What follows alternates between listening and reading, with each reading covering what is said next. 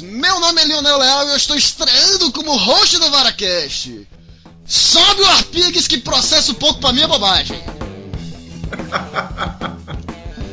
Eu sou contratualmente obrigado a informar que o nome desse podcast não tem nada de pornográfico. Vara é apenas o coletivo de porcos, de modo que Varacast não é imoral, não é ilegal e não contém glúten.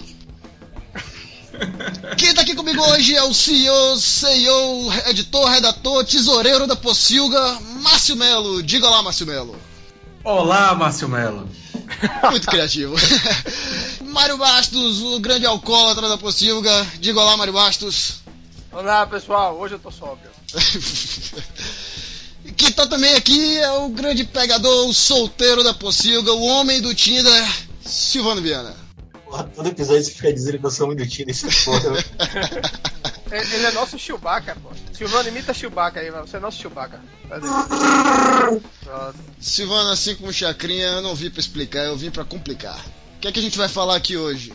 A gente vai falar sobre filmes diferentes que no fundo são iguais. Tanto filmes que foram lançados na mesma época e que tem ali uma temática parecida, quanto filmes de épocas diferentes que no fundo, no fundo, conta a mesma história, quase um remake sem os direitos autorais.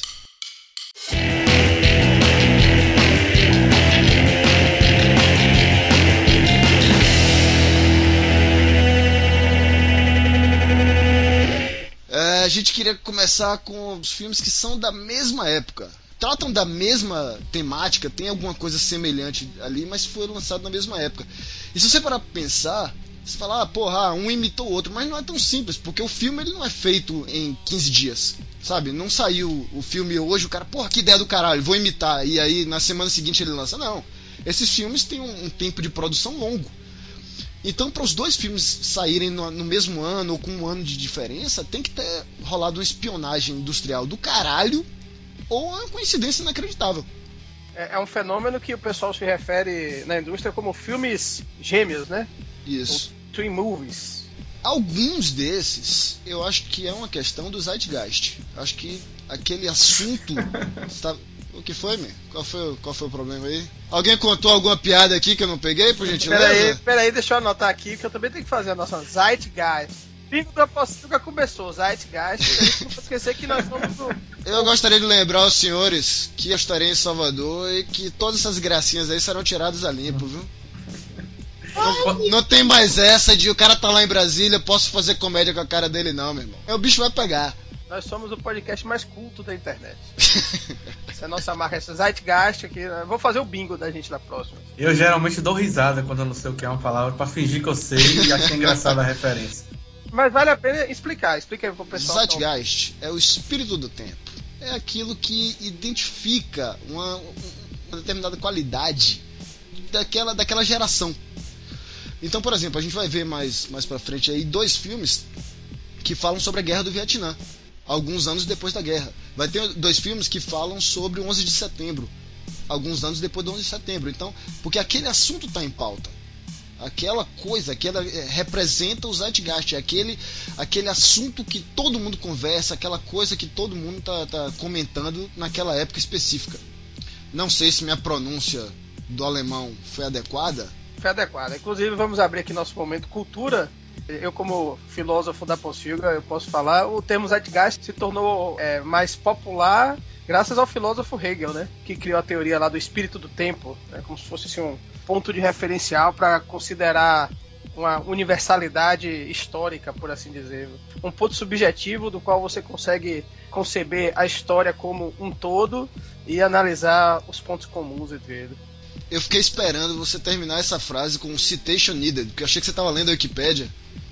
E aí, eu pensei que você ia direto assim, né? né, né, né. É, Mas é, parabéns, não, foi de cabeça, foi de cabeça mesmo? Foi de cabeça, é. Caralho, eu, quebrei, você está... eu, eu, quebrei muita cabeça lendo Hegel, velho. Hegel você está de parabéns. Sério, é, não é à toa que você é o nosso jornalista, filósofo, publicitário, advogado, professor, modelo e atriz, cara. Eu tenho que fazer mais uma revelação, todo podcast tem que é, fazer uma revelação. Eu também eu também fui vocalista de banda de rock na década de 90. Tinha uma banda de rock com meus amigos. Qual era a banda, mãe? Eu não vou dizer o nome da banda, que é. Ah, mas, ah, mas vai. ah, se vai, não, agora vai. Pode falar, a gente, a gente, é, apita, a gente... O nome da banda era Opus. Ave Maria. Puta, que tinha que ser. Tinha que ser. E a gente tocava. Começou tocando Nirvana, pense aí. Aí depois a gente mudou pra um som meio funk e tal. E era legal. Eu canto as musiquinhas bem assim. Eu também fui, eu também fui campeão de torneio de lambada quando eu tinha. uns 11 pra 12 anos de idade. Dança, dançar uma caoma? Dançava Chorando Se Foi. Chorando. Chorando se foi quem um dia só me fez chorar. É. Eu fui campeão de Twist uma vez. De o que, rapaz? Twist, man.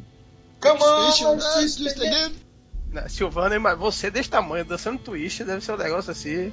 Mas eu era pequeno na época, man. Desculpa. Ah, tá. Aí tudo bem. Aí, aí já mudou de visão. Mas seria interessante. Sim, voltando ao Zeitgeist, então. Dentre os filmes que a gente vai mencionar aqui, tem pra todo gosto. Tem espionagem, tem reflexo do Zeitgeist e tem coincidência. Vou, eu vou começar falando aqui é, de um que eu me lembro bem e que realmente foi um negócio bem curioso, assim, na década de 90, 91. O Robin Hood, Robin Hood, né? Com Kevin Costner. E o Robin Hood, que era um filme inglês. Era Robin Hood e Robin Hood, o príncipe dos ladrões. É, o Robin Hood, na verdade, os dois projetos inicialmente, se eu não me engano, eu tô falando aqui de cabeça, tá? Os dois filmes tinham o mesmo título. Um era britânico, né? O, o só Robin Hood, e o, o outro era de Hollywood com o Kevin Costner. Na época, Kevin Costner era o grande ator de cinema, da, da- ele estava estourando e tudo, tudo dele fazia sucesso. Que, que época triste, viu, cara? Uma época que tem Kevin Costner como seu expoente. Mas era, depois teve lá o Walter Ward, que foi o, pra pagar nossos pecados.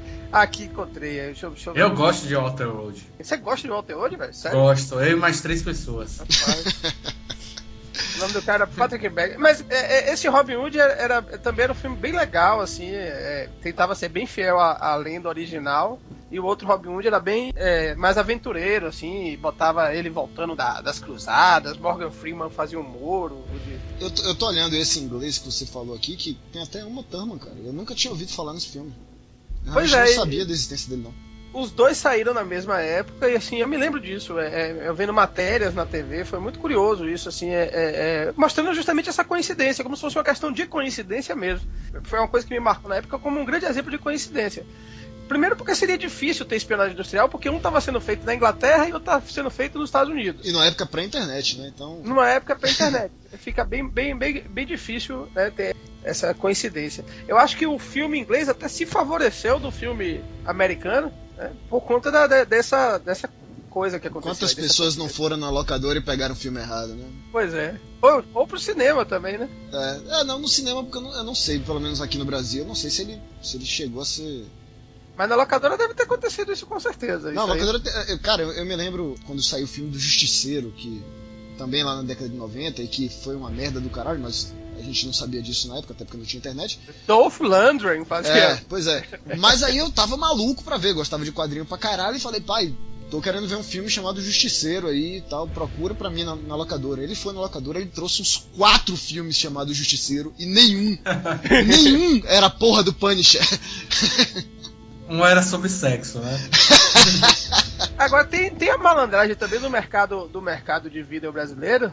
Que eu já vi alguns casos, eu não vou me lembrar agora. Mas eu era também rato de locadora, vivi em locadora. E eu me lembro que tinha assim, um filme que ia sair.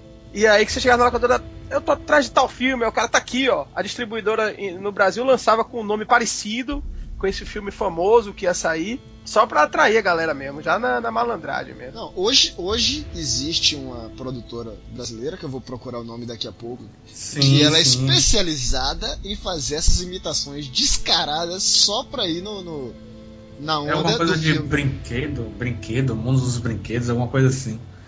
É, que eu me lembro que quando saiu carros, eles fizeram carrinhos e por aí vai. Melhor de todos, sabe qual é? Ah. Ratatouille.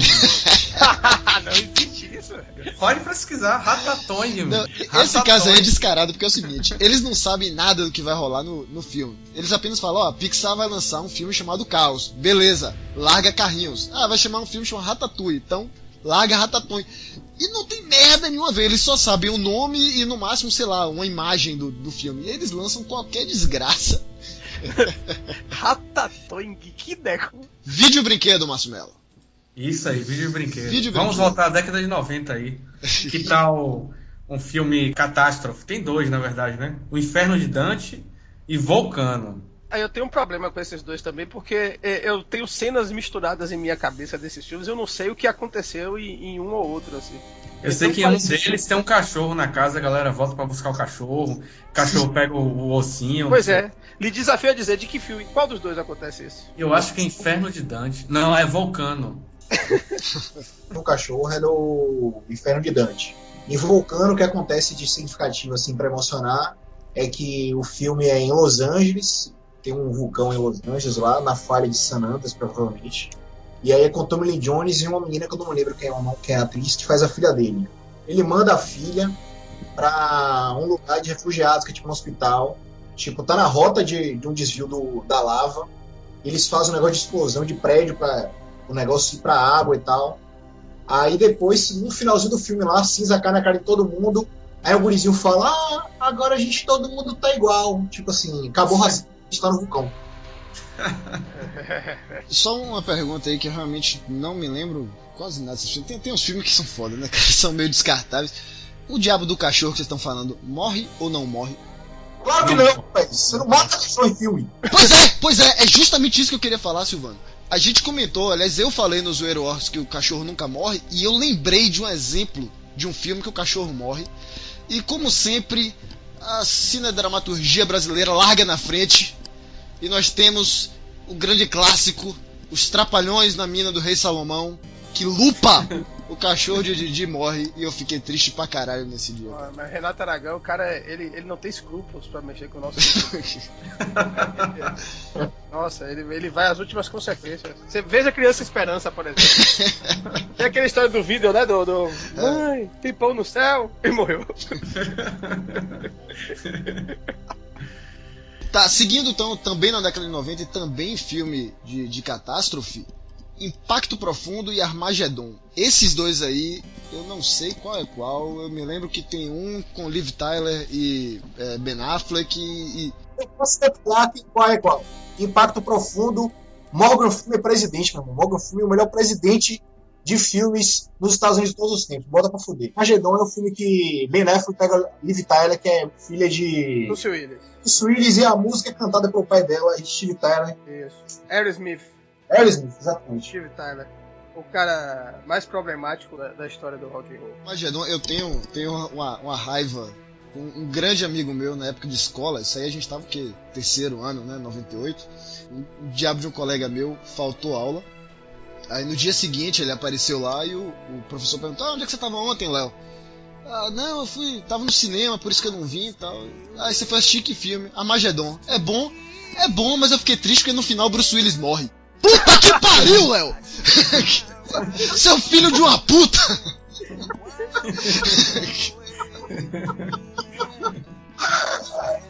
Coitado do cara, na época ninguém nem sabia. Não, e porra, era uma sala de terceiro ano, tinha, sei lá, umas 60 pessoas na merda da sala. Ele, estra... ele tinha ido na pré-estreia, ele estragou pra todo mundo, cara. Eu acho que Armagedon é melhor do que Impacto Profundo, hein? Rapaz, eu não me lembro muito de Impacto Profundo, até porque Impacto Profundo, é, é, eu acho que uma produtora de filme pornô devia processar. porque é nome de filme pornô. É, é um nome assim que tem que ser de filme pornô. Deve ter tido uma adaptação pornô desse filme e os caras não puderam usar o, o nome ideal, Impacto Profundo, eu não sei como é que eles se viraram. Assim como o Justiceiro, né? É. Justamente. Então, Impacto Profundo é com Elijah Wood, ele é tipo um. Um Hobbit.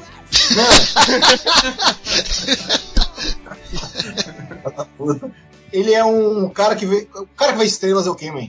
O cara fica vendo estrelas e tal. Poeta, poeta. Quando ele, quando ele Maconheiro. toma vários golpes no Street Fighter, ele estrelas. Toma uma sequência assim. O ser humano que fica observando Traficante de Hollywood. os astros. Eu... Luneteiro. Astrólogo, astrólogo. Astrólogo, caralho, Mário Bastos. Nós vamos receber muito hate mails por causa dessa aí. que é um astrônomo amador. E aí ele descobre um cometa que tá em, em rota com, com a Terra e tal. Ele vira até uma celebridade por causa disso, que o nome do cometa vira o nome dele e o nome do professor que tava dando aula pra ele lá de, de astronomia. Astrologia. E tem um, umas coisas relacionadas. O professor era Olavo de Carvalho, que é filósofo, astrólogo. E... Rapaz, o professor morreu, man. Bom, se Olavo de Carvalho morresse, ia ser legal. Professor, Caralho, velho. Porra é essa, Mário? Você... até o Leone tá filme também. Eu gostei do filme. Pera aí, não, não, de novo aqui, deixa eu fazer aqui a marca 19 minutos e primeiro processinho. Faz um som aí pra gente marcar os processinhos, cara. Acho que a gente Eu podia ter uma, hoje. a vinheta do processinho de Mário Bastos. Ainda bem que é ele que vai, que é o advogado da Pocilga mesmo, então tá tudo em casa. Mas ó, Armageddon tem uma parada bem diferente. Que é, é, eles vão lá pra deter o meteoro, né? Que tá chegando. O meteoro não, um asteroide, uma porra imensa. Mas Impacto Profundo também tem isso, velho. Só que Impacto Profundo eles Ah, têm mais é, também tem isso, é verdade, é verdade. coisas na Terra, entendeu? Então, assim, ele passa muito da coisa da Terra, de, de saque, as pessoas querem fugir. Tem uma parte do meteoro que desvia, outra parte não desvia. Acho que tem mais coisas, assim, que. mais profundas. Ó, que legal, né? Impacto Profundo. ah! É verdade. É um muito. Muito Hollywood, cheio de, de, de explosões não sei o que lá. É mais filmão pipoca, entendeu? Impacto Profundo ele tem umas camadas de- com relação à discussão de política, a informação dos Estados Unidos, que o presidente no início ele não fala que o cometa tá, tá em colisão com a Terra. A repórter descobre, ela tipo disse, eu vou, vou avisar o pessoal. Ele fala, não, não, não, não. Não avise não, que daqui a dois dias a gente vai fazer uma conferência e você vai estar lá na frente você vai participar do evento. Tem algumas coisas relacionadas a isso, entendeu? Então, assim, eu achei bem, bem mais interessante né? Por causa disso, assim. Eu, na verdade, não achei nenhum dos dois muito interessante, não. Mas não é coincidência, né? Ninguém podia alegar um processo nesse caso, porque foi naquela, uma das 577 vezes que o mundo ia acabar porque um asteroide ia cair, né?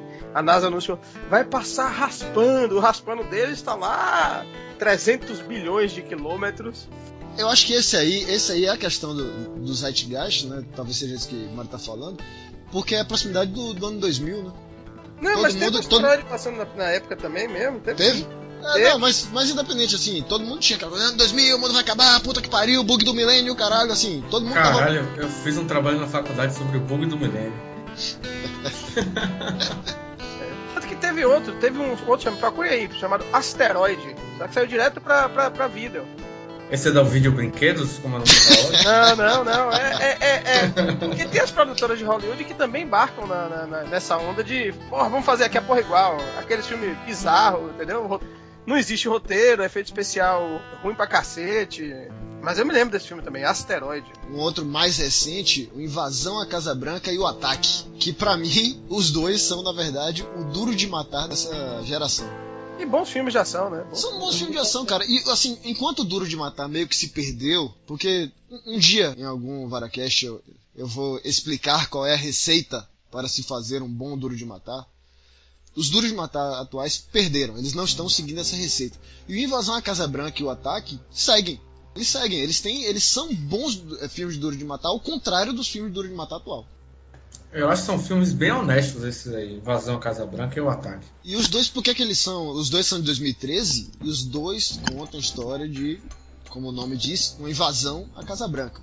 E aí somente um cara está contra tudo e contra todos consegue deter. É, O mais legal, na verdade, o nome dos filmes em inglês. Um é Olympus é, Has Has Fallen. Fallen. E Olympus Has Fallen veio pro Brasil como o nome de Invasão à Casa Branca. O outro filme é White House Down, ou seja, Casa Branca caiu. E A casa A caiu. casa caiu. ou seja, eles inverteram. Um tem, um tem Casa Branca no nome, e aqui não ganhou o nome de Casa Branca na tradução, e o outro não tem Casa Branca, ganhou o nome de Casa Branca. Mas isso acontece muitas vezes, acho que a galera vai na pressa de fazer logo o título, né? Tipo aquele filme é, Se Beber Não Case e Hot Tub Machine, né? A ressaca. É que era pra ser a ressaca, a porra ficou. Aí fudeu.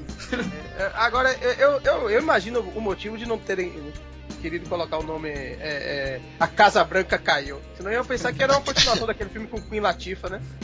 Queen Latifah como presidente.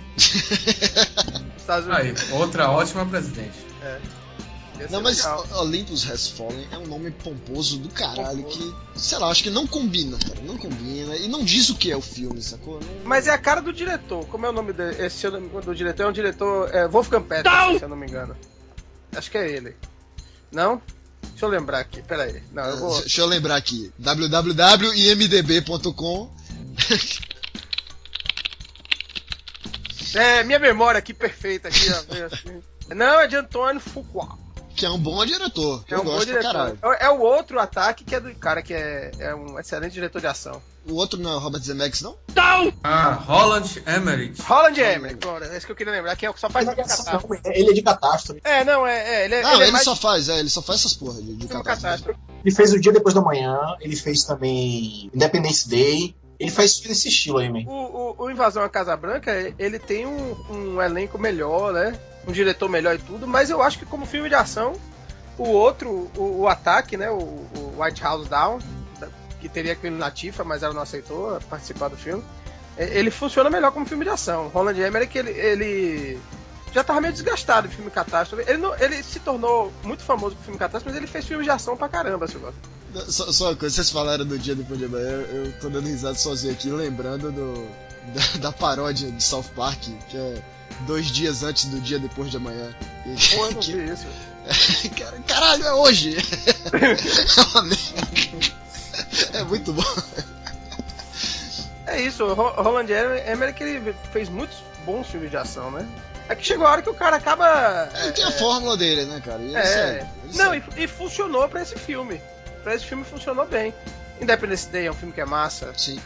Catástrofe. Catástrofe, é. Independence, Independence Day é, tem aquela cena clássica dos caras que conseguem criar um vírus que via USB não.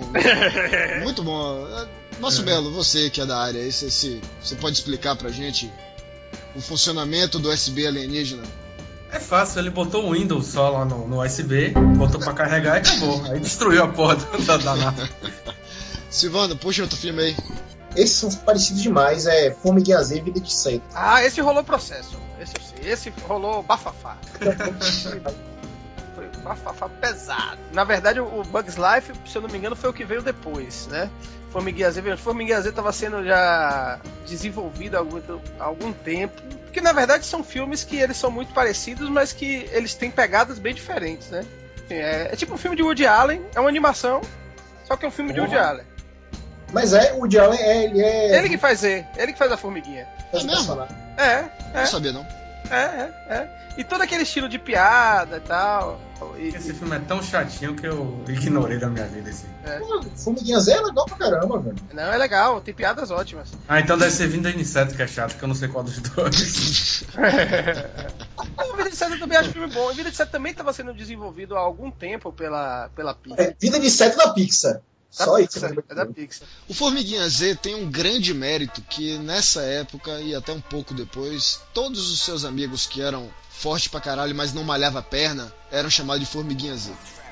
Todo mundo. Isso era, isso era padrão. Eu tenho, sei lá, uns seis amigos que, que tinham esse apelido. E continuando na animação, que tá o Procurando Nemo e o Espanta Tubarões. Não achei tão parecido assim, não, velho, esses dois. Sério mesmo. Assim, mas não é questão de ser parecida, é questão de ter uma temática, assim, saiu na mesma época e tem uma temática parecida, né? Assim, você passa no fundo do mar, tal, aquela coisa. É, é muita coincidência que, com um ano de diferença, uma animação se passando no fundo do mar, tal, sabe? Tem, tem elementos parecidos. Eu vejo, assim, tem outros, assim, muito mais parecidos. Por exemplo, com a dupla quase perfeita, com o K9, um policial um pra cachorro. Sim. São filmes praticamente idênticos, né? Só muda que um é um policial e o outro cara não é policial. Não, os dois são Os policiais. dois Os são dois... policiais, pô. Ei, Um é Tom Hanks e o outro é, é, é- James Belushi. James Belushi. Só muda a raça do cachorro, na verdade. Por causa do cachorro, é, exatamente. Pô, aí eu prefiro o K9, viu? Acho que o K9 eu devo ter visto umas nove vezes, pelo menos. A nova é mais legal, né? Teve até a continuação, tudo. K9 é aquele que o cachorro chega a levar um tiro, a gente acha que vai morrer, mas não morre e tal, não é isso? Porque o único cachorro que morre é o de Didi. Porra! Só, Mas ele sempre acredita que pode morrer. Esse Renato Aragão, miserável. É, só, só Didi e Kevin Spacey, pô. São os dois únicos que matam cachorro. Ô, Silvano, outro que a trama talvez não tenha tanto a ver, mas tem temas parecidos, o Ilusionista e o Grande Truque. Os dois no mesmo ano, 2006. Esse eu acho mais parecido, a temática, assim. Você A temática é parecida porque os dois trabalham com. é, envolvendo ilusionistas, né? Exatamente. Mas são filmes bem diferentes, né? É, É isso. sim. Mas eu acho mais parecido do que Procurando Nemo e o Espanta Tubarões. Por exemplo, na minha opinião, né? É porque é o seguinte, por exemplo, o ilusionista parece mais. Ele tem, uma, tem, tem um pouco mais de, de, de romance, tem um pouco mais de fantasia. Fica naquela coisa, será que o cara tem poderes mágicos? Será, será que é fantasia? Será que não é? E o grande truque é o, o- Batman e Wolverine disputando quem é que é mais foda. É, e tem, tem, o, tem, tem uma sacada lá envolvendo os caras que é o que. É o grande truque, né?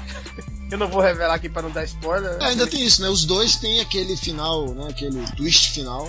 É. Assim, são twist finais diferentes, né? Mas tem um twist final. Ah, tem, eu lembrei de outra que, é, que também na, na época também foi muito parecido também. E aí, esse eu acho, tenho quase certeza que é aquele caso clássico realmente de, de espionagem industrial, que é Missão, Missão para Marte e Planeta Vermelho. Os dois saíram em 2000, no mesmo ano, e os dois tratam de, de, de- de Marte, de uma galera que vai para Marte e tal. Claro, a história muda um pouquinho, mas é a mesma coisa. Engraçado que nessa época não tinha muito essa vibe de Marte, né? Pra eles. Deve ter rolado alguma coisa aí, né? É, Assim, essa- essa vibe marciana era mais assim, anos 80 e tal. Ô Mário, qual, qual dos dois é que eles têm a brilhante ideia de levar um, um robô armado até os dentes e que surpreendentemente se volta contra eles, né? O robô não respeita as leis de, as leis da robótica e sabe? Ah, não, vamos trazer aqui um robô apenas para fazer pesquisa para um planeta completamente deserto, mas vamos encher ele de armas, né? Afinal, por que não? Eu tô no mesmo problema que, que Armageddon, ou não, que Dante's Peak e, e o, o, o Vulcano, que eu, eu, eu lembro de cenas desses filmes e eles se misturam na minha cabeça também. Esse é o que tem Val Kilmer, se eu não me engano. Qual dos dois é esse? Ah, se tem Valkyrie é bom. É. O que tem Valkyrie é, é, é, é Red Planet mesmo. Que tem uma pegada mais de terror, se eu não me engano, esse negócio meio mais. Pô, eu gosto desse, eu gosto desse. Cara, esse é daqueles que não faz nenhum sentido. é aquele filme que você desliga o cérebro, bota uma pipoca do seu lado e vai. É, Planeta Vermelho pro Planeta Vermelho e terror mais, eu sou mais o de John Carpenter. Aliás, a gente tem que fazer um podcast só sobre a obra de John Carpenter, que pra mim é um dos maiores diretores da história de Hollywood, velho. John Carpenter tem aquele Fantasmas de Marte que é sensacional. Claro, assim, quem não gosta da obra dele vai achar o filme um lixo. Porque ele é aquele cara que Exagerado, detesta ele é caricato caralho. caricato, mas ele, porra, velho, as histórias, as aventuras são muito legais. Ele Não é- fez um filme de vampiros também, né? Tem, Cara, Vampiro, Vampiro John, John Carpenter. Carpenter. John Carpenter. Não, isso mesmo, isso mesmo. É, ele, ele é um cara assim, se você gosta do estilo dele, pô, tudo é massa. É, Fantasmas de Marte não é o melhor filme dele, sem dúvida, mas se comparar entre esses três de Marte, Fantasmas de Marte pra mim ganha, fácil.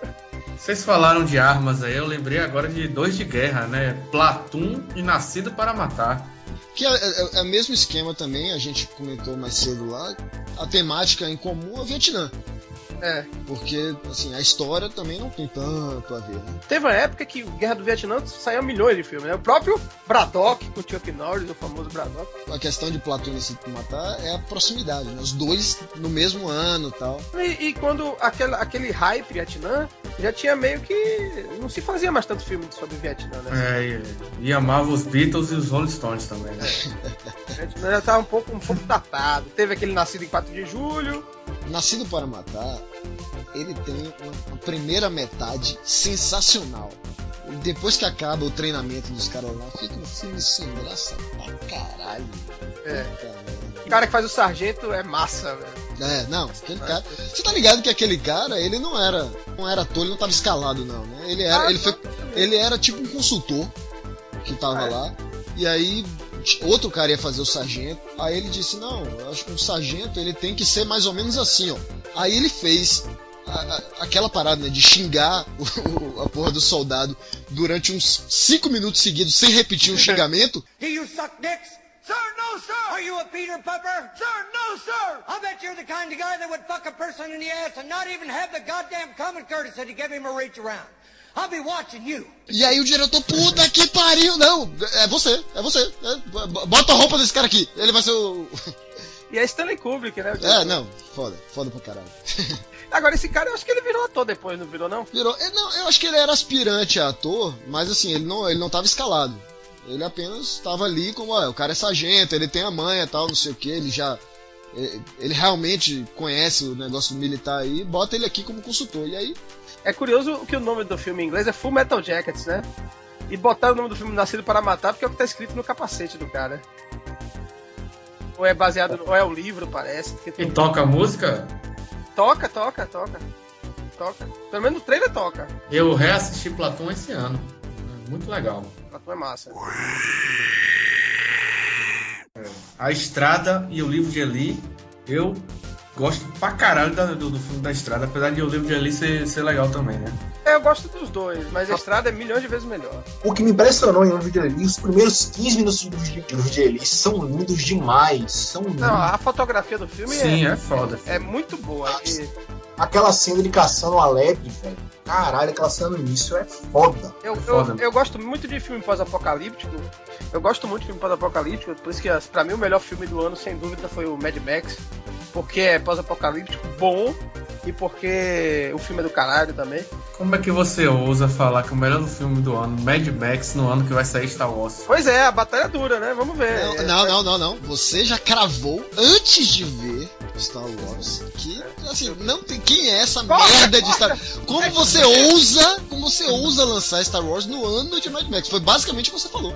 Vou levar essa gravação lá pro shopping meia-noite e Não, um. não, não. Você deveria ter caçado o seu direito de assistir. Não, mas, ô, ô Mário, falando sério, eu também curto pra caralho filme pós-apocalíptico. Exceto Waterworld, que só é, Márcio Melo gosta. Mas. É, e também gosto muito de Denzel Washington, cara. É difícil eu não gostar de um, de um filme de Denzel Washington. É, é. E, aliás, eu recomendo pra caramba quem for versado na língua de Shakespeare, quiser ouvir o podcast, o, o nome é Denzel Washington is the greatest actor of all time, period. O nome do podcast é esse. Eles analisam, sério, é sensacional. Eles analisam filme por filme de Denzel Washington e é engraçado pra caralho. Recomendo muito. Ah, eu vou procurar, vou procurar. Pode. Eu só queria dizer que a única coisa pra mim que estraga o livro de Ali é o Mila Kunis. What the fuck? Apesar dela ser linda e tudo. Não, puta que pariu. Quem foi que chamou esse cara, velho? Estou- Esse cara tá estou- todo errado. Desculpa, não, é, é, Mário, sua ligação tá falhando. Mário, oi, você tá, você tá distante, você vai ser. Oi. Deixa eu explicar, velho. Pô, Pessoal, Mário caiu aqui. Aquele Vamos continuar. Final, aquele final com, ela lá, velho, porra, pra mim não tem nada a ver, velho. Não tem como ter Mila Kunis e ruim na, na mesma Não frase. tem, não tem. Mila Kunis é, automaticamente aumenta dois bacons em qualquer filme. Isso é verdade. Eu acho ela linda, eu falei, eu acho ela linda, mas o que- foi o que fizeram com a personagem dela. A culpa não é nem tanto dela. Se aquele final não Vamos pular. Bom, então, depois dessa sequência de gafes de Mário Bastos, desse. desse Eu tenho que combo. beber, eu já Desse vi que combo. É, não, você que Fazer você- sóbrio não dá certo. Sério. Por favor, não, não me apareça mais aqui que- Muito bem. Pois bem, depois desse combo de gafes de Mario Bastos, acho que a gente pode pular para o próximo bloco. Que agora não são mais filmes que saíram no mesmo ano, são filmes que eles contam a mesma história, embora à primeira vista não pareça. tá? São filmes que basicamente você pode. dá pra você fazer uma sinopse do filme e a pessoa que tá ouvindo ficar na dúvida: não, peraí, você tá falando do, do filme A ou do filme B? E pra mim, a, a gente, nós no, no grupo da Possilga aí, começou essa conversa no dia que eu, que eu chamei atenção para o fato de que Caçadores da Emoção, clássico também da Sessão da Tarde, é basicamente o mesmo filme de Velozes e Furiosos. Vamos, vamos botar ao contrário, que é o mais correto, né? Velozes e Furiosos veio depois. Então, Velozes e Furiosos, que é a cópia de Caçadores de Emoção. Muito obrigado. Tá quase se redimindo, viu, Mário? e, pô, eu adoro, adoro Caçadores de Emoção. Não, peraí, Mário, explica. Explica por quê. Dá, dá- dá, dá a sinopse. Então é o seguinte, eu vou dar uma sinopse e vocês, quem conhece um ou outro, vai se identificar. A história é: um agente do FBI decide se infiltrar em um grupo de pessoas que gostam de esportes radicais, porque suspeita que esse grupo está envolvido em assaltos. É isso aí. Em atividades criminosas, né? É, pronto. É. Acaba criando uma relação de amizade com o líder da, do, do, do bando, e é isso aí. A tensão da história depois se desenrola mais à frente. Agora, a maior piada de Caçadores de Emoção é que tem o Keanu Reeves, que não representa nenhuma emoção. Pô, mas ele tá bem no filme, velho. Não, era só uma piada mesmo. O, o- o- o filme, O filme Caçador de Emoção é dirigido por aquela. Aqui ganhou o Oscar por The Hurt Locker, esqueci o nome agora aqui. Catherine Bigelow. que foi, rapaz? Tá, deu um grito aí? Cat Bigelow. Catherine Bigelow. O Silvano deu um grito aí, parecia que tinha, não sei. É, eu entendi outra coisa. Entendi uma coisa que vai ter que botar um pia. Entendi. Vem cá, Caçadores de Emoção é o melhor filme de surf pra vocês? Aí você que é o surfista aí, você que tem que me dizer. Aí fora Pra aí. mim é Surf no Havaí. Né? É aque- Off-top. aquele que o cara aprende a surfar na piscina de onda. Isso, ele sai do Arizona. Esse é e um tal. clássico. Esse é bom pra caralho. Eu acho que eu só, alma, eu acho que eu só vi três filmes de surf em minha vida. Esse Ca- Caçador de Emoção, esse que você falou agora eu não vi, eu vi aquele da menina, que é uma. uma- Que perdeu o braço? É. Não sei se foi o que ela perdeu. Ah, tem esse também aí. Você não tá assistindo filme de surf, né? Que, Tem o do que falha de caráter do caralho. Como assim? Você não está assistindo filme de surf? Eu tô fudido. é aquele do pinguim? Tem o do pinguim também, pô. Happy Feet. Happy Feet. Aí, O sinal é com o Elijah Wood também, né? Porra, ele já hoje é foda. E o diretor, e o diretor, quem é? É o diretor de Mad Max. George Nossa, Miller. George Miller. Dá um grito aí, Silvano. George Miller! Agora, o, o Caçadores de Emoção é uma parada que sempre me incomodou um pouco. Assim, no final, e eu vou dar um spoiler de um filme de, sei lá, 30 anos, é, Que já tem remake, né, inclusive. que já tem remake, né? Velozes e Furiosos. Né? É, não, mas tem um remake Vai ter mesmo. outro, vai ter Não, ainda não lançou, não. Já? Eu Acho que já lançou lá fora. Já Tá. lançou lá fora. Cara, no final de Caçadores de Emoção, Keanu Reeves, ele é um agente do FBI, mas aparentemente ele tem jurisdição no exterior. É. Aí ele vai no, no, no exterior pra, pra, pra prender o. é, como é o nome? Bolga? Bolg? Como é o, o nome do, do vilão? Aí ele, ele vai lá prender o cara, quer dizer, o cara tem jurisdição no exterior pra ir prender o cara. E aí ele vai lá só pra isso e não prende! Ele não prende, ele encontra a porra do Bold, e aí, Bold, beleza, Bold, ah, tô indo ali surfar a maior onda do mundo. Então, um abraço. Tchau. Tchau. Puta que pariu, cara. Agora, tem filme, tem cenas de ação do caralho, né? Caçador de emoção. Não, eu realmente recomendo, fora, fora de brincadeira, assim, fora esse final meio, meio maluco, eu acho um filme do caralho. Tem uma parada massa que os caras assaltam o banco com máscara de presidente dos Estados Unidos. Eu acho isso muito, muito legal. Principalmente o fato de que quem saca um pouco de política, se eu não me engano, o líder da gangue é o cara que é o Bode, ele usa a máscara de Nixon, né? o maior ladrão lá da. da- não, tinha, não tinha me tocado disso. Tem várias piadas legais assim no filme. E tem Anthony Kiedis e, e Flea do Red Hot Chili Peppers, eles estão no filme também. Anthony Sério? Kiedis toma. Tá, é. É um dos surfistas que toma um tiro no pé. Tem uma cena que toma um tiro no pé. Lembra que tem os surfistas que tomam um tiro, um no pé? Eu não, não, não, não É. reparei. Eu me lembro de, de Flea no De De Volta, Volta Futuro. Futuro. É, isso. E olha que eu, eu reassisti Caçador de Emoção mais ou menos, assim, sei lá, não vou dizer recentemente, mas tem menos de 10 anos, digamos É. assim. Ó, Flea, eu, me falaram que mas vi. Mas Anthony Kiedis eu tenho certeza que tá. Que na hora que, que eu vi, bati o olho, eu falei, pô, esse é o cara do Red Hot Chili Peppers. E foi na, bem na época que o Red Hot tava começando a fazer sucesso aqui no Brasil. Silvano, você que tá guardando rancor porque não foi host, mas na próxima, prometo, puxa o próximo filme aí. um filme que é sempre uma história, na verdade, que é sempre aproveitada, é a história de Pocahontas, né? Então, teve Pocahontas, teve Avatar e, de certa forma, Dança com Lobos. também É a mesma história. Sim, cadê? Faça como Mário Bastos aí e me dê a, a sinopse que vale pra todos. Uma pessoa, homem ou mulher, ele vai entrar em contato com a cultura indígena e aí ele se apaixona. Uma cultura por uma- diferente, né? Avatar não é indígena. né? É, mas eles são tipo os índios do, do espaço. Porra, velho. Falando em índios do espaço, tinha um desenho sensacional, Brave Star. Caralho! Puta que pariu, você Que tinha um cavalo Star. mecânico e tal. Isso, O cavalo tinha tinha a essa porra de uma bazuca. Que... O chefão ficava. "Ahim, ahim, ahim." Olho de águia! Porra, de fuder esse desenho. Lá, continua. Saindo de Brevistar e voltando para os índios do espaço. O cara vai lá, tem contato com a cultura indígena, se apaixona por uma índia também, assim, ah, pô, tô gostando daqui desse mato, de ficar Banheiro seco, Mid Glorians. limite de clara, limpar, limpa- limpar a bunda com samambaia. Tá uma delícia! quero fazer parte dessa tribo. E aí o cara termina mudando pra tribo e aí luta contra a opressão do desenvolvimento, velho. É a história da Jane Oscar, viu? A dança com do Oscar pra caralho, Avatar fingiram com uma porra, e essa história foi requintada umas 15 vezes, daqui futuramente vai ser requintada de novo, eu tenho certeza, É velho. uma fórmula do Oscar aí, né? Por que que dá Oscar? Porque na verdade ela é uma das estruturas é, básicas da jornada do herói, né? É, é aquilo que, que a gente falou lá no começo, né, cara? Esse aí é um caso de aplicação de arquétipo. Isso, exatamente. Sacou? O cara tá recontando a mesma história, da mesma forma que, sei lá, Guerra nas Estrelas reconta é, Senhor dos Anéis. E a história de Perseu, né? É- é- É, sabe? Tem, tem histórias que a gente tá acostumado a, a ouvir e a contar. o herói que ele é, entra em contato com a outra civilização aparentemente mais atrasada, que deveria ser sua inimiga. Nessa civilização ele aprende algo novo e aí ele ressurge como aquele que vai unir tanto o lado dele, né, do povo dele, com dessa nova civilização, claro, depois de ter um conflito.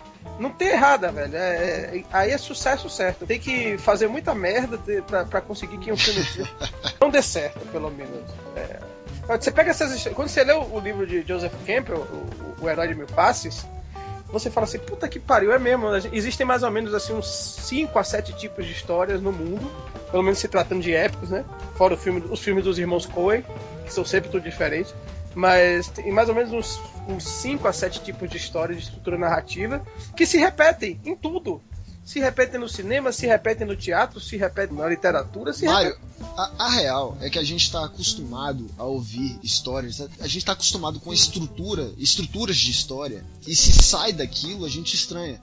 E isso é tão bizarro que eu vou fazer um desafio a vocês, a todo mundo que tá ouvindo aí. Pega um filme, qualquer filme, lógico, não um filme iraniano, escroto, filmes. é, fi- filmes normais aí, blockbusters, de filmes de Hollywood. Hollywood, filmes de Hollywood normais. Na marca de uma hora, às vezes 50 minutos, às vezes uma hora e 10, mas ali em torno de uma hora, acontece alguma coisa impactante. Sempre na marca de uma hora. Sempre. É obrigatório. Isso é normal. Na hora que você escreve um roteiro, você já pensa o que é que eu vou colocar aqui na marca de uma hora. Nós estamos acostumados a isso. Existem marcas de horário. E tem uma coisa que acontece aos 15 minutos, tem uma coisa que acontece uma hora. Então, se é um filme, se é um filme de ação, rola uma cena de ação do caralho. Se é um filme de, sei lá, uma comédia romântica, é a hora que ah, o, o mocinho e a mocinha brigam.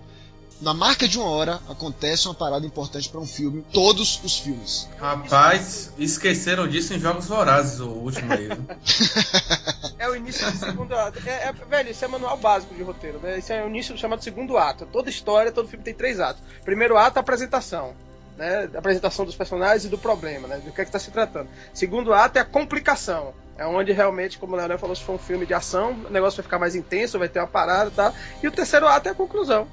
Não, é isso. Mas o que eu digo curioso é que isso, a gente tá, tá acostumado com a estrutura, nosso, nosso cérebro tá tão entranhado no nosso cérebro a estrutura, que vai do minuto, cara. Vai do É. minuto. Não é apenas a divisão em atos. A divisão em atos, beleza. Mas se você colocar o segundo ato pra acontecer um pouco mais adiante ou um pouco mais cedo, a gente, porra, que merda é essa? Esse filme tá esquisito. Você não entende. Seu cérebro não aceita aquela porra. Entende? Joseph, o Joseph Campbell ele vai mais longe, ele teoriza que isso é uma parte fundamental do processo civilizatório humano. Que isso é uma coisa que está entranhada em. É, é algo que é tão profundo que é, é- é compartilhado universalmente por qualquer cultura. Essas estruturas de história, né?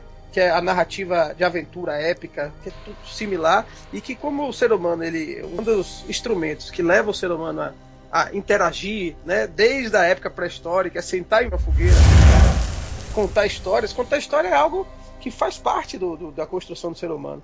Então essas histórias, na verdade, elas vêm se repetindo há milênios. Agora o cara que senta na fogueira, o cara é foda mesmo, viu, velho? Vai só tô anotando aqui. sentar na fogueira, em volta da fogueira. em volta da fogueira. Porra, vá. Em volta. Sentar na fogueira. Ah, depois, depois desse cu pegando fogo aí, Mário Bastos, puxa, puxa outro filme aí, vá. Ah, nessa parada de Jornada do Herói, do Herói também a gente tem Rei Leão e Frozen, né? Que são dois filmes que tratam de, de- de- justamente dessa coisa. Você ter é, que lutar pra. pra É, não, esse, esse é jornada do herói pra caralho, né? Porque o herói tá lá no mundinho dele, ele é forçado a sair, é. É a bem merda, clássico do a merda acontece, ele tem que ele tem que voltar, sério. Esse aí é jornada do herói sabe? Seguindo ali o- os. ponto a ponto. Agora, Frozen é um pouquinho mais. Ele tem uma mudancinha aí nisso. Primeiro, são duas heroínas, né? A, a que tem poder, que, se- que é a, a Elsa, ela, é- o grande problema é o conflito dela, né? Com o poder. É, então, assim, ela é ao mesmo tempo um pouco antagonista e protagonista da história. A estrutura de Frozen Mário, eu vou. Eu vou é eu bem vou- mais madura, assim. Já que eu estou contando bastidores aqui, parece que eu sou um grande. Eu tô aqui em Los Angeles. Não, não, não. Eu apenas li pra caralho no MDB. Mas eu não sei se você sabia. O Frozen, originalmente, Elsa era pra ser a vilã. Não, Você- não sabia. Você sabe o que foi que mudou? Por Não. que mudaram? Assim, Não. o roteiro tava pronto e Elsa ia ser a vilã. Foi a música, Let a It Go, música. não? Escreveram Let It Go e aí os executivos falaram, não, puta que É pariu. mesmo? Essa é uma música do caralho, essa é uma música de, sabe, de reviravolta, essa é uma música inspiradora. A gente não pode botar uma música inspiradora com a vilã. Pô, Aquele momento que eu quis contar uma piada e era verdade. pô, Beleza, é, continue. e- Pô, isso mudou pra mim. Caralho, sério? Era uma piada. Não, mas foi isso mesmo, foi isso mesmo. Na hora que eles ouviram a música, eu falei, não, essa música não, é, não pode ser da vilã. Isso Pô, massa, aí. porque pra mim isso, isso Frozen é um filme que se- me surpreendeu quando eu vi. Eu gosto muito de analisar essas coisas de estrutura de história. É, é, ah, ela vai virar a vilã. Não, é pra ela não virou a vilã. Ah, pronto, quem vai salvar todo mundo vai ser o cara que vai ser o namorado da irmã. Não, não, não é. É a irmã que vai atrás, sabe? Frozen, é, assim, não é muito minha praia. Eu não gosto de filme com muita música e tal, não sei o quê. E Eu até- também e- não. e eu não sou o público-alvo desse filme. Mas não dá pra negar que ele puxa o seu tapete o tempo todo. O tempo inteiro. É. Até, por exemplo, até no, no final, aquela questão de. Ah, a prince- a princesa conheceu o príncipe. e o- não, não é nem, não é nem o príncipe. Não, mas o par romântico da, É, da quem vai salvar ele não, não é. É, não, quem vai salvar. Não, e me- mesmo o príncipe. é, ah, não. Acabei de conhecer, vamos casar. Não, vamos casar o caralho, você tá maluco? Porra, a gente acabou de se conhecer, pô. Caralho, qual é o filme da Disney que isso acontece? É perfeitamente normal nos filmes da Disney. A mulher conheceu o cara hoje, não, beleza, vamos casar, tal. Aliás, os filmes da Disney são uma putaria do caralho, né? Assim, Não, tem, o tem o filme- stalker do sapato, né? O cara tem o de sapato. Não, caralho, tem um cara que olha uma mulher dormida num caixão de vidro. Aliás, por que, que os anões colocam a mulher no caixão de vidro pra ficar olhando? Eu nunca entendi essa porra. Ah, ela está morta, mas vamos colocar ela no caixão de vidro pra gente ficar olhando pra essa mulher morta todos os dias? Vamos. Aí o cara olha pra mulher morta lá no caixão de vidro. Porra, ela é gata, hein? Vou dar um beijo nessa mulher morta aqui. Porque... Puta que pariu, que necrofilia do caralho é essa, velho? Ninguém estranha isso, só eu que tô achando esquisito essa merda? E a Bela Adormecida que o cara abusa sexualmente praticamente. a menina do- dormindo, ele chega lá, opa, vou dar, É, é essa vou aí dar, mesmo. dar uma pegada, né? Vocês estão falando muito putaria, me lembrou Porks, o último americano virgem. Boa. Sim. Que aí puxa pra American Pie, né? É, esses aí são outros que, que são do- da mesma época, né? O Porks e o Último Americano Virgem. Clássicos, da, clássicos dos anos 80. Todo mundo que, que é dessa época viu. Sim. O último americano virgem é um filme que te faz chorar no final, Ah, né? crianças de hoje, os jovens de hoje não vão entender isso. Mas é importante que a gente diga que na década de 80, para nós, era uma aventura ter acesso à pornografia. Não era algo fácil. Eu, me lembro assim que a gente ia na banca de revista, eu tinha uma galera de amigos, eu tinha por volta de 13 anos. Ver National Geographic pra ver umas índias peladas. Pra, não, Você tinha 13 anos em 81, você é velho pra caralho, né, mãe? É, na década de 80 e 90 por aí. Esses filmes são de 81, mas eu acho que só chegaram no, no Brasil em locadora bem mais tarde. Foi isso mesmo, deve ter chegado só perto de- dos anos 90 mesmo. É, Porks mesmo. Por, Porks é um exemplo. Eu aluguei porque eu tinha esperança de ver um filme de putaria. É, não, só, Pra só uma coisa. passava ô, no SBT. Márcio, Márcio, só uma coisa. Você tem que lembrar que nessa época aí, é, ou não existia é, videocassete, ou aqui no Brasil a gente não tinha, porra. Isso é um negócio que vinha caro pra caralho. Então a gente dependia dessa merda passar no SBT, passar na sessão da tarde. Velho, Porks, é, eu me lembro que assim, minha prima alugou. Hum. Alugou. achando que era um filme de sacanagem, que ela era mais velha. E eu assisti o filme assim, ó. Sabe? Escondido assim, lá do, do, do corredor, ficava botando. Você e sua prima. Não, minha prima com a, com a galera dela de amigo. Minha prima é mais. Caralho, galera. Caralho, que porra. Sua família é uma putaria, viu, velho? É, Não, não quero nem entrar em detalhes. Conte-me mais. É, é melhor fazer um podcast só sobre isso também. Tá bom, então semana que vem, VaraCast, putaria na família Bastos. E, e o último Americano Vídeo também é o mesmo esquema, né? E você. Que é- é- realmente American Pie é uma cópia do último Americano Vídeo, né? É, Mas o último Americano Virgem é depressão. Nem Lars von Trier conseguiu fazer um filme tão triste quanto o último Americano Virgem. Vocês lembram da cena final? Não. Não, não. Você tá ligado no último Americano Virgem, o cara fica atrás da mulher, tal, tal, tal, tal. Aí o cara vai engravidar a mulher, o outro lá, o pegador.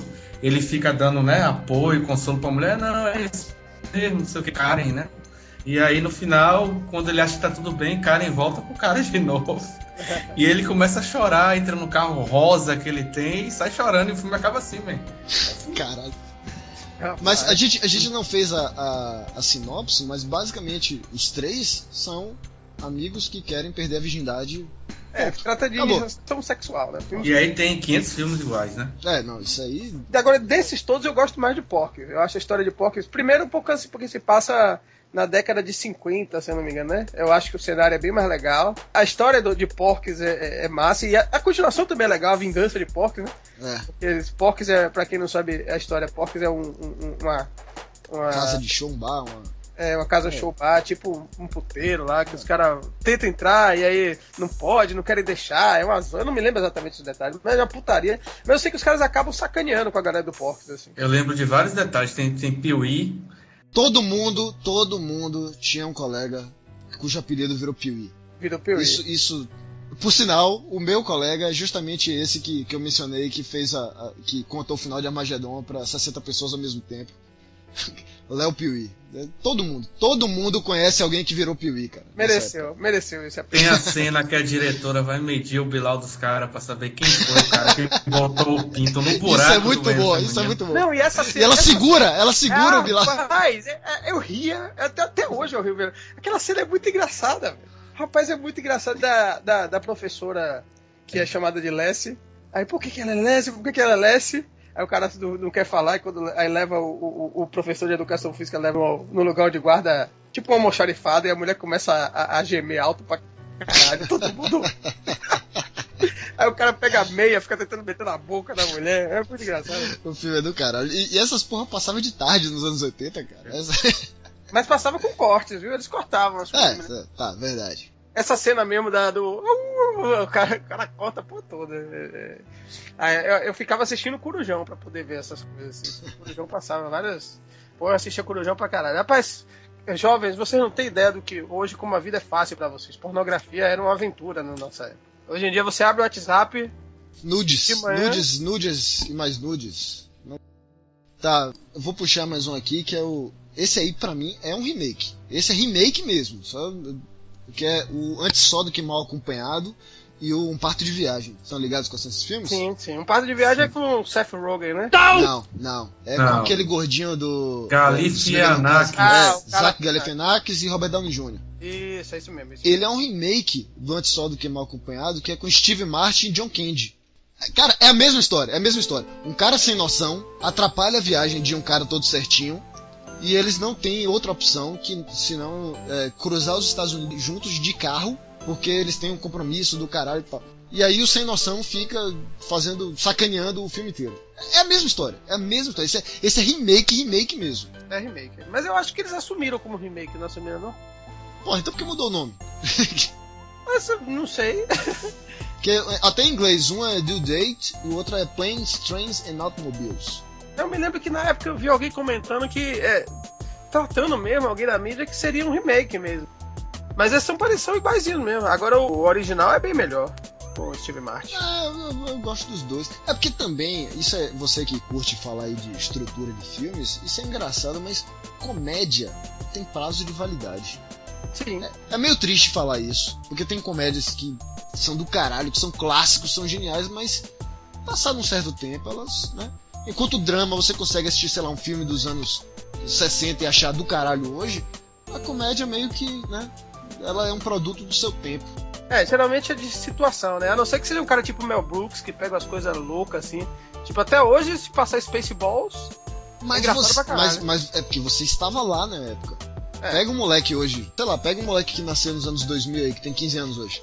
é, não, é, não vai, Ele não vai, vai talvez legal. não dê tanta risada. É, é porque foda. também realmente tem muita piada situacional é, no momento. É, é, mas é isso, é, é inexplicável, é inexplicável. E às vezes, não é nem só isso, às vezes é porque você tinha que estar lá. O, aquela Top Secret. Sim. É um filme do caralho, eu me lembro que eu me embolava de rir. Porra, se você assistir hoje não é tão engraçado. Uhum. Continua sendo um filme clássico, continua sendo um filme genial, mas não é tão engraçado, porra. Eu, eu rolava de rir e hoje eu acho, ah, tá, legal. aham. É. Não, por isso que acho que é por isso que funciona mais fácil é, remakes de comédia. E- O cara atualiza as piadas e tal. É, e, e pessoa- as pessoas aceitam mais naturalmente. Né? Geralmente quando você pega um remake de um filme clássico, sempre alguém torce o nariz, né? Porque, pô, vai estragar a original. Pia é, comédia é meio que se espera, né? É mais ou menos como se você pegasse um roteiro de teatro, de comédia, e fizesse uma nova montagem. Eu tenho uma teoria que eu já falei lá no meu outro podcast, fazendo meu jabá aqui, Catim, é, Cavaleiros que Dizem Lista, que eu acho que não devia rolar remake de filme bom. Você devia rolar remake de filme que foi ruim, mas que tinha potencial. É. O filme, pô, aquele filme que estragaram por uma besteirinha ali, tinha, tinha tudo pra ser um filme legal, mas o ator não correspondeu, o roteiro não foi grande coisa, mas, sabe, tem um potencial ali, dá pra melhorar. E aí você faz um remake dele.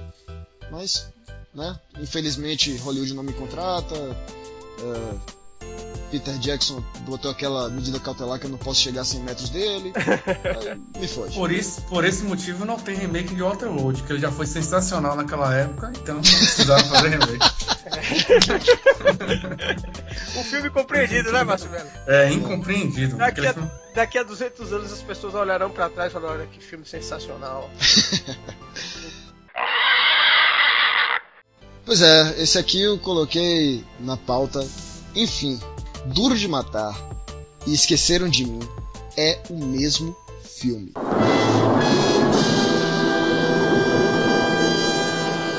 Que lá, né? Explica aí pra galera. Por que Eu vou dar a sinopse Parem pra pensar. e vo- vocês vão me dizer de qual filme eu estou falando. Em plena véspera de Natal, um sujeito com problemas familiares se vê completamente sozinho e tendo que enfrentar bandidos em maior número e mais bem equipados, que pretendem cometer um roubo bem onde ele está. No final das contas, nosso protagonista com dificuldade de relacionamento, esqueci de comentar isso, mas ele tem dificuldade de relacionamento, que é basicamente um sujeito normal, não tem grandes habilidades, não tem poderes incomuns, consegue derrotar os bandidos usando apenas a sua inteligência e algumas armas improvisadas. Como prêmio pela vitória, ele finalmente consegue se reunir com a sua família. De qual dos dois filmes eu falei? Esqueceram de Duro mim. de matar. Não, rapaz, Boa. esqueceram de mim. Duro de mim ou esqueceram de matar? Falei dos dois, cara. É a mesma sinopse, pô. Mas é mesmo, véio, são os mesmos filmes, é verdade. Na minha cabeça, Kevin, ele foi Macaulay Culkin, um dos mais Macaulay Culkin. pois é, o Ministério Público, o, a- a- o Conselho Tutelar tirou ele dessa mãe que abandonou ele duas vezes, né? Porque- Duas vezes. Ah, sim, ainda tem isso, né? No, no ano seguinte repete a história. É verdade. Isso é importante. Mas enfim, o Conselho Tutelar tira Kevin dessa família que maltrata ele, que não, não tá nem aí pra ele, e joga ele numa nova família de sobrenome McLean. E no futuro ele, ele assume o nome John McClane, então esqueceram de mim, é um prequel de Duro de Matar. Na minha cabeça é assim que funciona. É. E Duro de Matar é um filme massa de ação, velho. Pô, eu me lembro da época. Esqueceram de mim também. E engraçadíssimo Esqueceram de Mim. Fez bilhões, é muito sucesso. Duro de Matar pra mim é o filme de ação definitivo. É muito bom. Eu coloquei ele para um estagiário meu assistir, um desses que nasceu mais, mais recentemente, né? O cara é jovem. E aí ele achou meio, meio lento. Porque É, porque os não filmes tá hoje são mais frenéticos, né? Hoje é... Mas ele Michael. Bay, Caralho. é o efeito Michael Bay na mente Isso da aconteceu com meu irmão. Eu fui assistir com ele o Karate Kid, o novo aí, né? Que até não é ruim, não, é legal, né? É, legal. E aí ele saiu super empolgado. Pô, que legal. Eu falei, não, você vai ver agora o filme que é bom, rapaz, Karate Kid e tal. Eu cheguei em casa, botei pra assistir Karate Kid, ele quase dorme, mano. Ele não conseguiu terminar.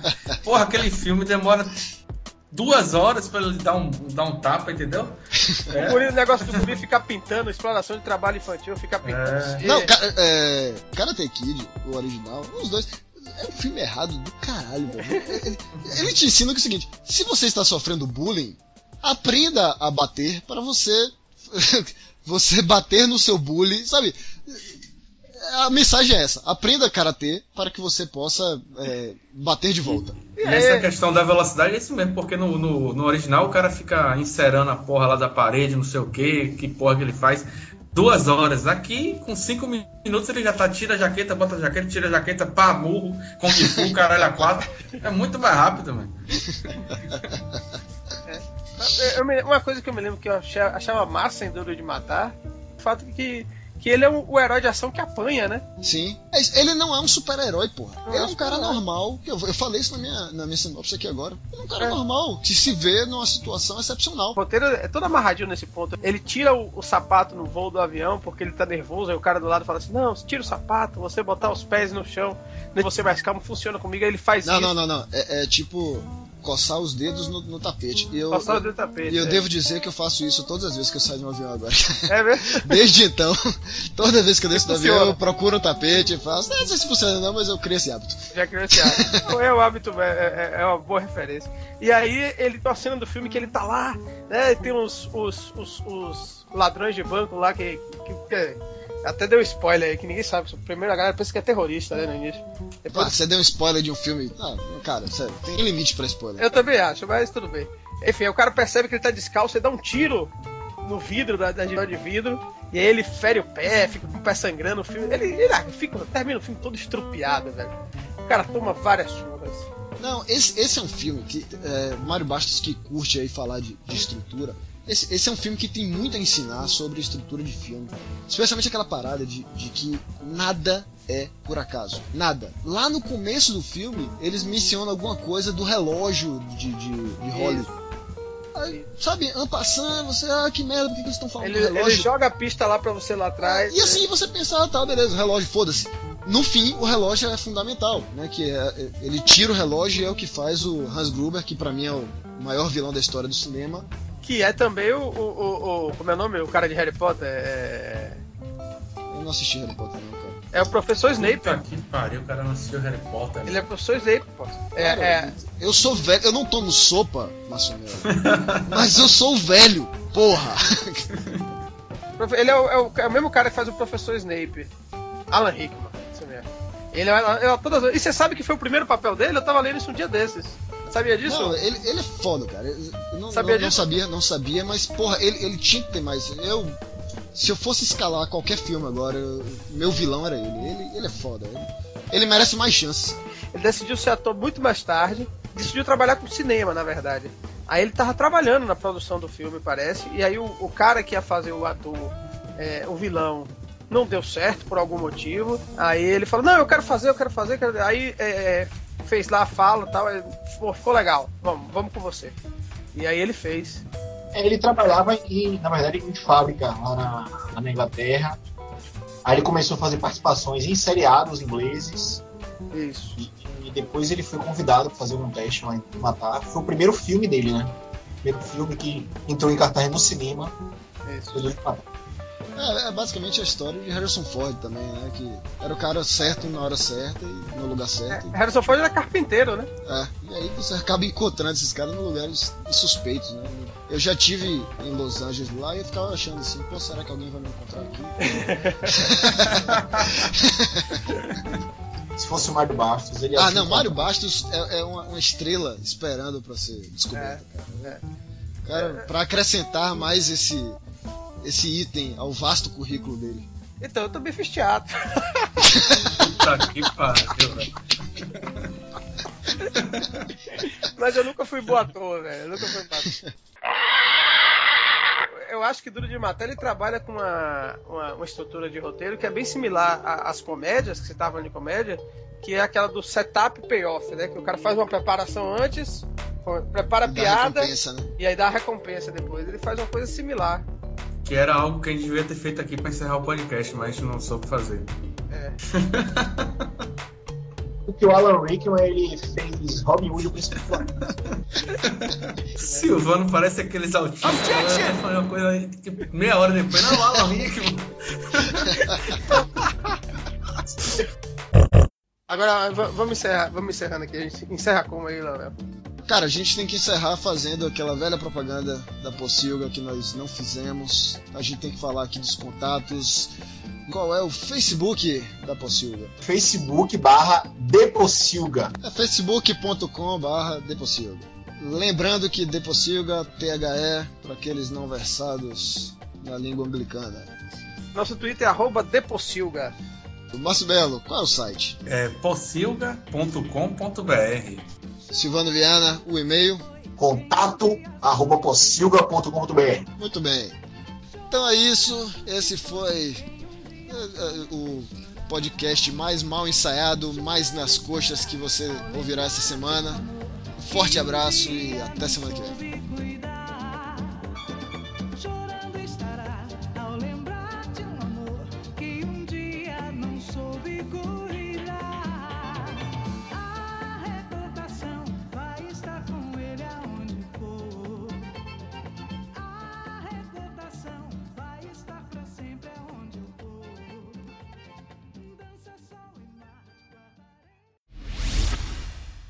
De qual dos dois filmes eu falei? Duro de matar. Duro de matar. Falei dos dois, cara.